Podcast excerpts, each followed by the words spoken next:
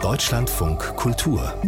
Studio 9 Interview die Lit Cologne ist ein großes Literaturfestival. In den vergangenen Jahren sind pandemiebedingt die Veranstaltungen ganz ausgefallen oder haben nur eingeschränkt stattgefunden. Für 2023 hat sich ein regelrechter Run auf die Tickets ergeben. Und das gilt auch für die Podiumsdiskussion heute, denn es geht um Iran. Frau, Leben, Freiheit. Der Wahlspruch der Proteste ist ja schon um die Welt gegangen. Als Sohn iranischer Eltern ist Professor Navid Kamani in Deutschland geboren worden, heute Schriftsteller, Publizist, Orientalist und er nimmt teil an eben dieser Eröffnungsdiskussion der Lit Cologne. Guten Morgen, Herr Kamani. Guten Morgen.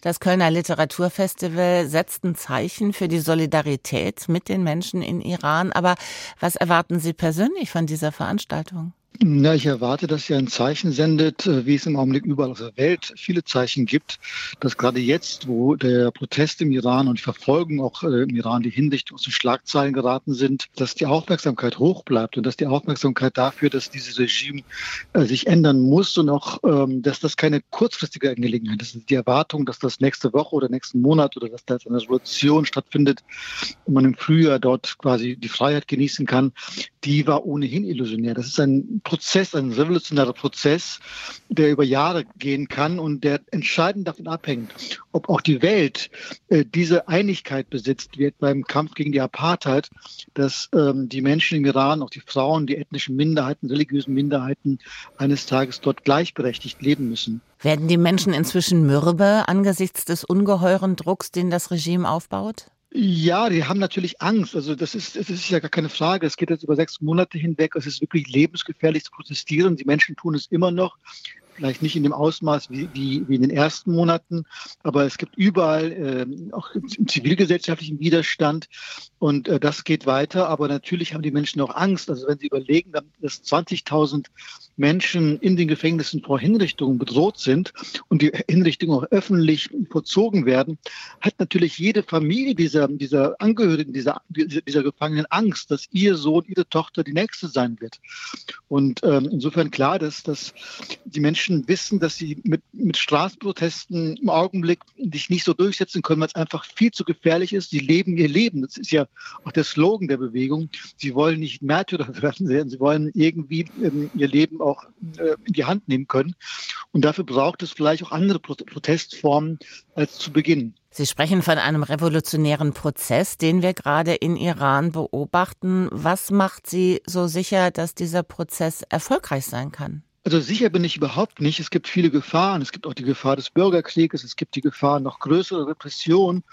Aber ich kann mir einfach, so wie ich das, ich kenne das Land ja ganz gut, die Menschen, ich sehe die, die Breite des Protestes überall im Land, durch, durch ähm, alle sozialen Schichten. Es gibt ja sogar Umfragen, die vom Regime äh, in Auftrag gegeben worden sind und dann geleakt worden sind, äh, wo wir wissen, dass das Regime selbst weiß, dass es die Bevölkerung verloren hat.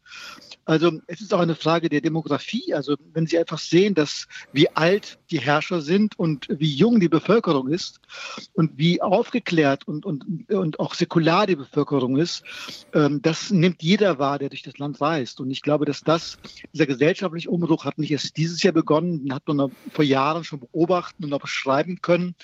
Darauf haben viele hingewiesen. Nur vielleicht unsere Realpolitiker, die sich eben dann nur mit Politikern treffen, die haben das nicht wirklich wahrgenommen. Aber das hat sich angekündigt und das war auch zu lesen vorher schon. Haben Sie denn den Eindruck, dass die Bundesregierung den Protest in Iran ausreichend unterstützt? Nein, den Eindruck habe ich nicht. Äh, am Anfang gab es ja nicht mal ein Zeichen der Solidarität. Das hat ja lang gedauert. Und es war der Druck der Öffentlichkeit, der die Außenministerin dann gezwungen hat, auch den Bundeskanzler dann doch Stellung zu beziehen. Das haben sie inzwischen getan. Aber ähm, das reicht bei weitem nicht aus. Also die, die Rhetorik, die inzwischen gut geworden ist, auch die hilfreich geworden ist, steht in keinem Verhältnis zu dem, was die Bundesregierung dann wirklich tut. Wenn es nicht Deutschland ist, wo sehen Sie zurzeit die größte Rückendeckung für die iranische Opposition?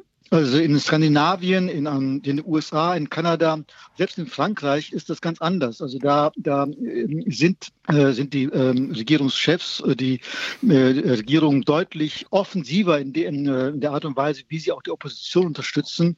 Also Deutschland scheint immer noch darauf zu spekulieren, aus einem falsch verstandenen, aus einer falsch verstandenen Realpolitik, dass diese Proteste ja doch abebben und man doch wieder Geschäfte machen kann. Und insofern ist mir diese, diese, diese, ich messe die Bundesregierung an ihren Taten.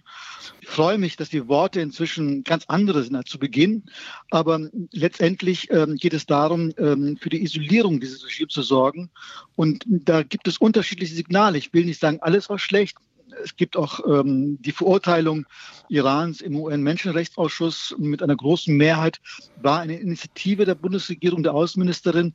Aber es gibt eben auch viel, was nicht geschieht, was geschehen könnte, etwa dass die Revolutionsgarden, die für diese Niederschlagung der Proteste verantwortlich sind, die einen Großteil der iranischen Wirtschaft beherrschen, ähm, auf die Terrorliste gesetzt werden. Das scheitert immer noch. Der Sohn des letzten Schah von Persien gilt zurzeit als eine wichtige Stimme der iranischen Exilopposition. Was halten Sie von seinem Versuch, die Kräfte gegen das Mullah-Regime zu bündeln? Also ich kann mir nicht vorstellen, dass die Kräfte sich oder die, die, die Aktivisten und Aktivistinnen und verschiedene Gruppen sich hinter ihm versammeln.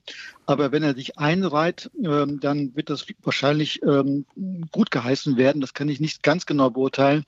Seine Rhetorik jedenfalls ist, ist konstruktiv. Aber ähm, die westliche Öffentlichkeit neigt ein bisschen vergleichbar auch mit der Ukraine, wo ich es beobachtet habe, auf solche Führerpersonen zu achten, die ihre Rolle spielen oder nicht. Aber letztendlich ist das, was diese Bewegung hier auszeichnet, dass sie bereit ist, dass sie eben nicht wie 79 nach Führern schielt, sondern eben sich, sich verstreut, dass, dass sie dezentral ist. Und das ist genau der Grund, warum es dem Regime nicht gelingt, diese Bewegung niederzuschlagen, weil man nimmt hier Leute fest, man nimmt hier Führer fest und schon tauchen anderswo neue, neue Menschen auf. Wie groß ist die Solidarität in der deutschen Kulturszene mit Iran? Bei der Eröffnung der Berlinale hat das Thema ja eine große Bühne erhalten, jetzt eben auch bei der Lit Cologne. Ja, das ist toll. Das hat sich äh, auch, auch da gab es das am Anfang, war ich doch ein bisschen enttäuscht, dass da so wenig kommt. Inzwischen hat sich das auch weltweit geändert. Und das ist auch genau das, was Kultur beitragen kann. Ich habe ja schon mal das Beispiel des Kampfes gegen die Apartheid genannt. Das war auch ein jahrelanger Prozess, aber das, da hat auch die Popkultur, die Kulturindustrie, die, die, die Größen der Kultur haben viel dazu beigetragen, diese Aufmerksamkeit über Jahre hinweg hochzuhalten, dass dieses Regime in Südafrika keine Zukunft hat. Und eine ähnliche Rolle wird es auch im Iran spielen, wird die Kultur im Iran spielen können. Hinzu kommt, dass, dass viele Kulturschaffende, die über Jahre hinweg im Iran gearbeitet haben und mutig waren und ihre, ihre Arbeit dort auch fortgesetzt haben unter allen Schwierigkeiten, dass das jetzt mittlerweile wirklich fast unmöglich geworden ist. Und wir auch diesen, diesen Menschen, die ja unter schwierigsten Bedingungen, denken Sie an die Berlinale-Gewinner Rasulov und Panahi, äh, teilweise mit, mit Gefängnisstrafen belegt, dennoch ihre Filme, Filme produzieren produziert haben, dass wir auch übergangsweise diesen, diesen mutigen Künstlern und Künstlerinnen hier ein Podium geben müssen. Der Schriftsteller Navid Kamani, die Podiumsdiskussion mit ihm eröffnet heute das Literaturfestival Lit Cologne in Köln und ich bedanke mich ganz herzlich fürs Gespräch in Deutschland von Kultur. Bitteschön.